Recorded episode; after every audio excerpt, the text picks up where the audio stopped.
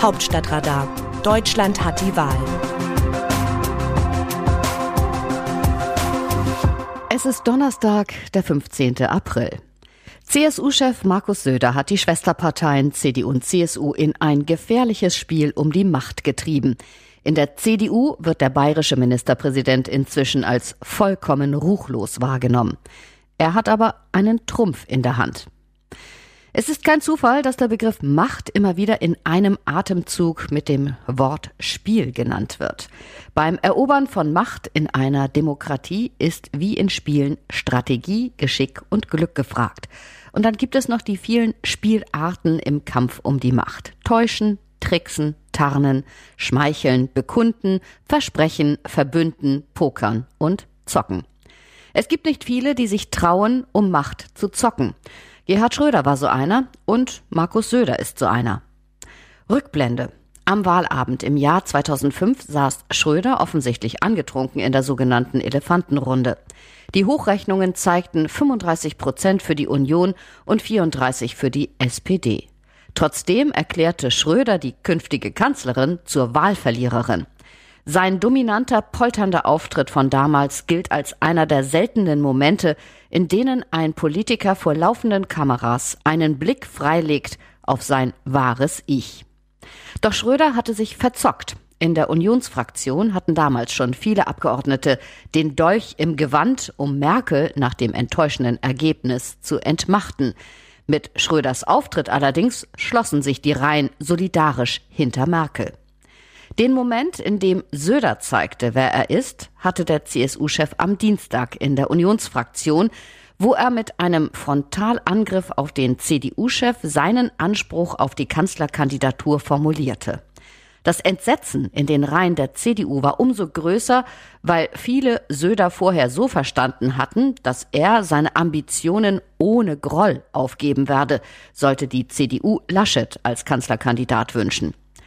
Formal hat Söder keinen Anspruch auf die Kanzlerkandidatur, nachdem CDU-Chef Armin Laschet von seiner Parteispitze geschlossen unterstützt bekundete, Kanzlerkandidat werden zu wollen. Die CDU geht in 15 Bundesländern an den Start. Die CSU ist eine Regionalpartei. Söder aber hält den Trumpf in der Hand, dass er in den Umfragen weit vor Laschet liegt und man ihm tatsächlich eher zutrauen kann, für die Union das Kanzleramt zu erobern. Aus dieser Pattsituation heraus hat sich der CSU-Chef zu einem gefährlichen Spiel entschlossen. In der CDU wird er inzwischen als vollkommen ruchlos wahrgenommen. So habe das bei Trump auch angefangen, dass dieser den Willen demokratischer Gremien nicht mehr beachtet habe, hieß es sogar schon von Seiten der CDU. Eine derart emotionale Reaktion der CDU ist nachvollziehbar. Denn der Einsatz in diesem Machtpoker ist inzwischen vor allem für die Christdemokraten enorm hoch.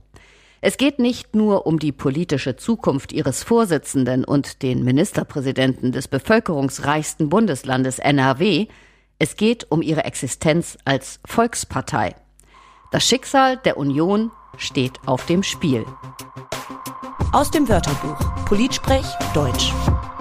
Je mehr der eigene Wahlkreis wackelt, desto größer die Sehnsucht nach Söder. Ein führendes CDU-Mitglied gegenüber dem RND am Rande der Unionsfraktionssitzung am Dienstag.